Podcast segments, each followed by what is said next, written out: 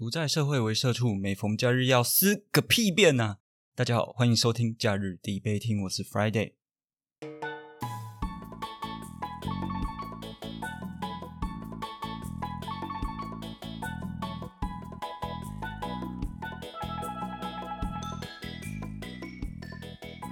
现在的时间是二零二二年的三月十一号，那晚上大概九点多。今天啊，本来想要录一集是关于龙虾啊美食，呃，简单来说就是最最近英国有一个法案啊，是在说能不能把龙虾活生生的就直接拿去煮，它这个有点不太人道啊。那就有一些研究是关于说这些这些生物啊，其实也是有痛觉的啊，他们会痛苦啊什么的。本来今天是想要讲这样的一个事情啊，结果今天就看到了一个新闻啊，是关于我们的行政院长在立法院备受我们的立委咨询的时候啊，出现了一个反咨询的这种场面。那他的整件事情的发展大概是这样子哦。立委蒋万安呢、在咨询我们行政院长苏贞昌的时候啊，他主要就是在问说，政府敢不敢承诺，有没有担当？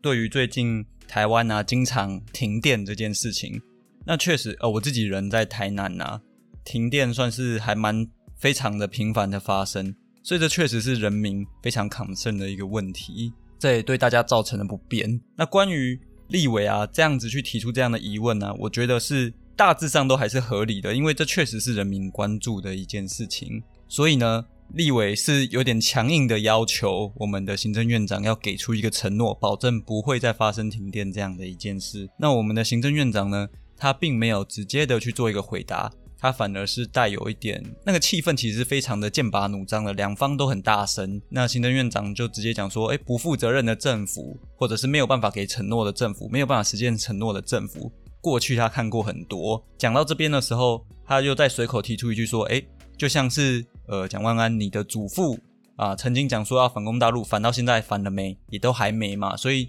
你的祖先啊，你们以前当执政党的时候，你们也从来不信守承诺，那你现在要我承诺我们的电可以供给无误，不会再停电，这不合理嘛？简单来说，苏贞昌就是在讲这件事情，他在反映这件事情。看到这个新闻啊，哎，我整个就不舒服起来了，干他妈，我就是要来开喷了。我在上一集的呃开喷，哎，我已经连续两集做开喷了。上一集的开喷我讲到，我很不喜欢讲政治的东西，因为你讲政治的东西一定会牵扯到。呃，你的颜色、你的党派哦、你的意见，可是很多时候我只是想要就事论事啊，或者是去去推导一件事情，或者去看一件事情有没有符合逻辑而已。我才不管他妈今天是国民党、民进党，他们今天有政治人物哪个在那边做一些狗屁倒灶的事情，我就是会觉得想要开喷。那关于咨询这件事啊，嗯，我们先回到我们节目本身哈，我们是假日底备听，哎，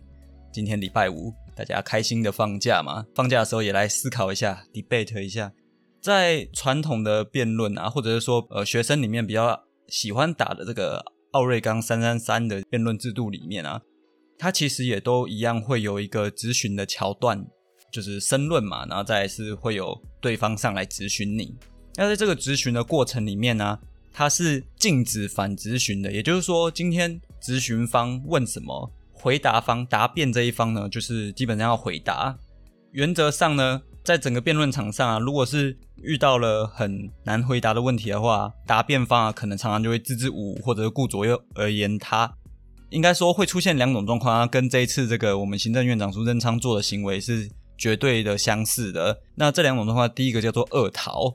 恶意的恶，逃走的逃，恶逃。那所谓的恶逃呢，就是他是故意的，他明明知道对方在问什么，他也知道对方打中了他的弱点，因此呢，答辩方很难受，因为他已经被打到痛点了，他又不能承认，不能去反驳，所以呢，他就故意讲一些有的没的无微不微，想要把这个焦点移除掉，焦点转移掉，所以这是一个恶意的行为。啊，在辩论场上是不允许的。那当然呢、啊，我们也会希望说，今天台面上政治人物，你遇到问题的时候，你就要去正面的回应或解决，或者提出方案啊，或者提出你的看法，究竟事实怎么样的。所以，即使没有呃法律的规定哦，说什么 在立法院啊，或者在议会里面啊，不准恶逃。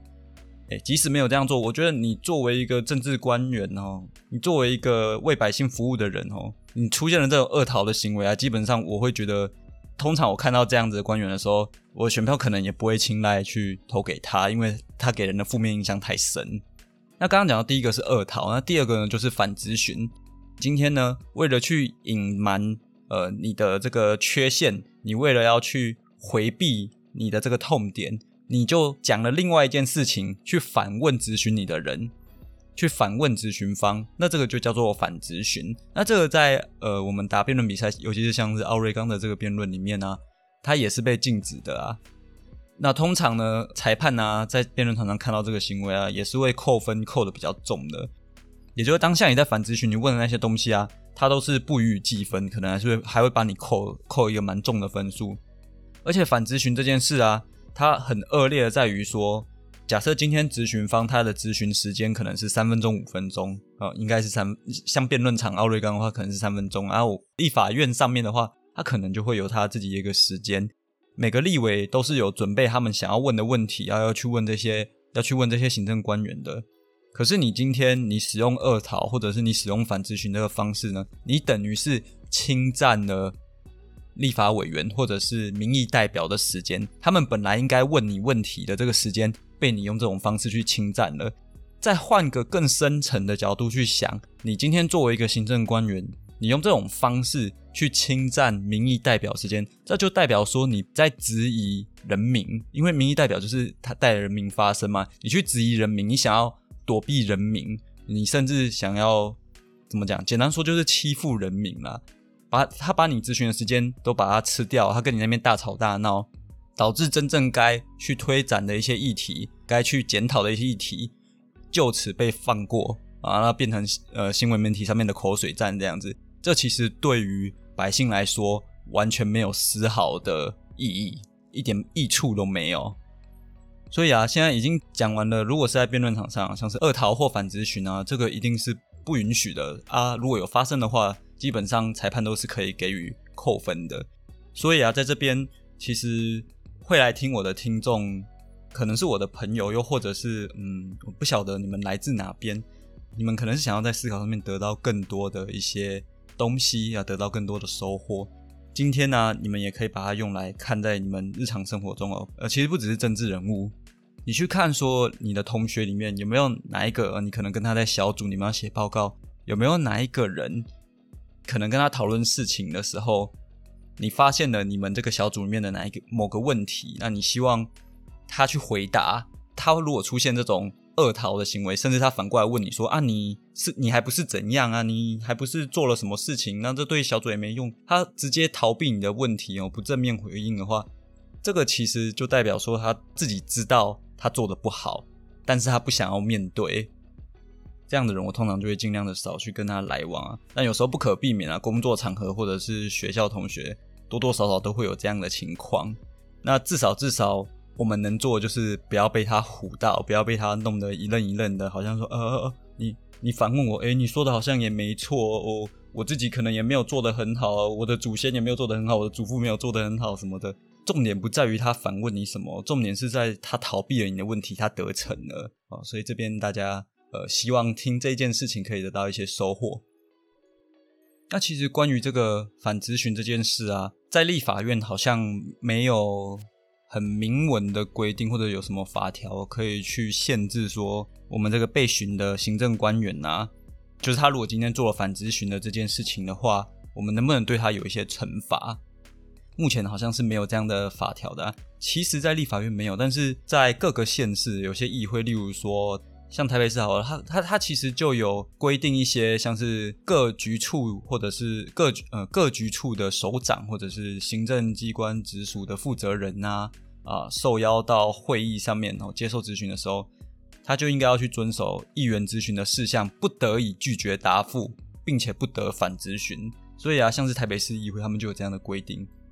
今天民意代表代表着人民来询问你这个问题的时候。你作为一个行政人员、局长啊，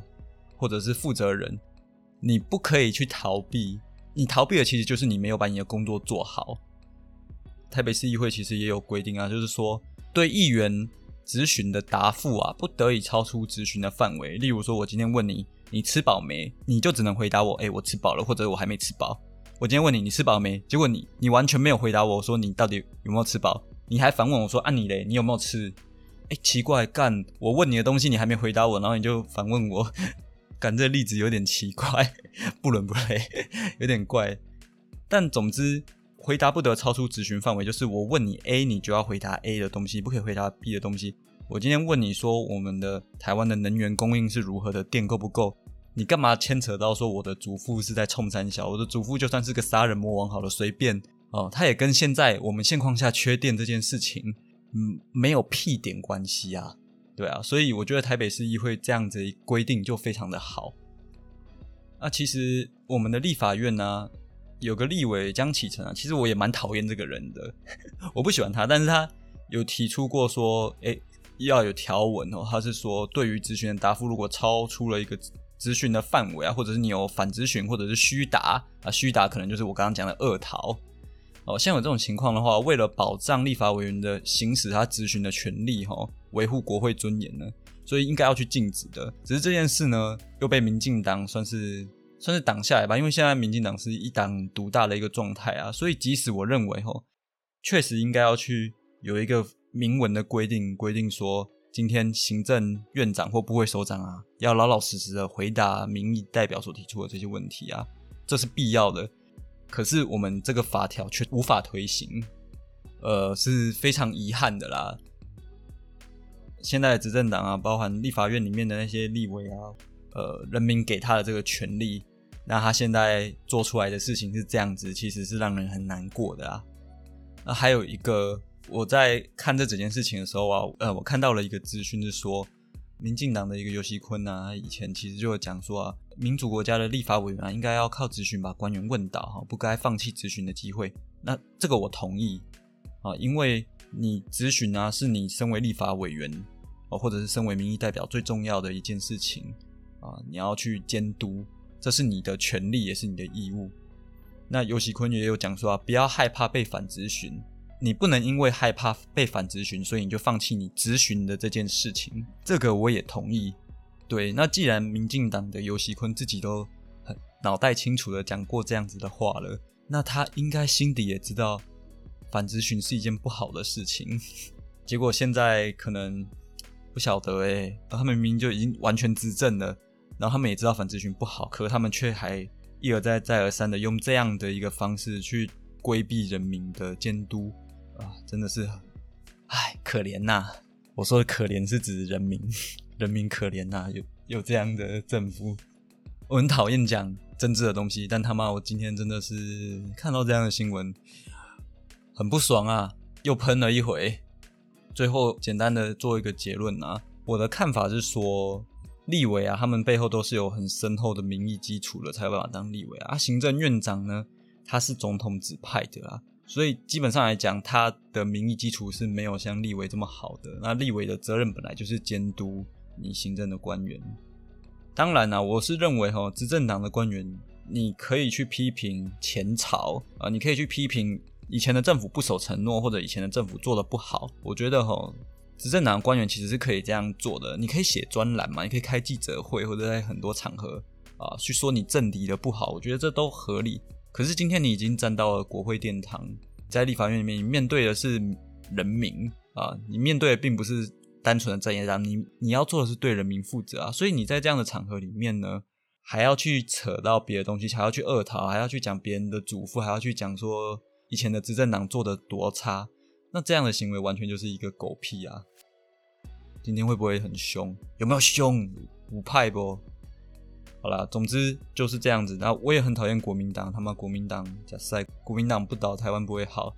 但我们就事论事啊，所以今天跟各位介绍了辩论里面的二讨跟反咨询，然后也顺便带了一下